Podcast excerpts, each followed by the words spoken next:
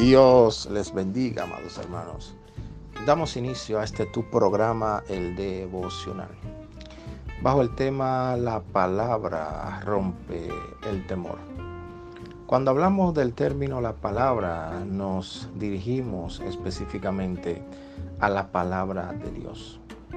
Muchas personas escuchan las noticias y escuchan la voz del temor y esto hace que se alimente el temor que ya hay en toda la humanidad.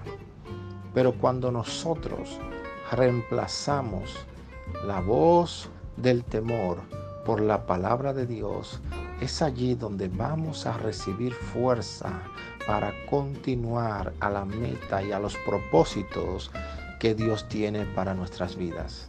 Así que si está escuchando esta palabra del Señor en estos momentos, oro a Dios de que todo temor se rompa en tu vida en el nombre de Jesús.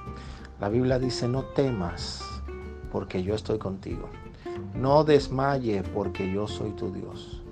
No te dejaré ni te desampararé. Estaré contigo todos los días. El Señor nos da esta promesa, amado hermano, de que nosotros estamos en sus manos y conforme a su voluntad sucederá en nuestras vidas.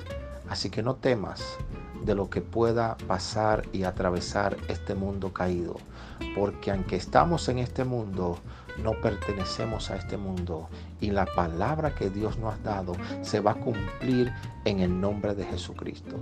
Dios les bendiga.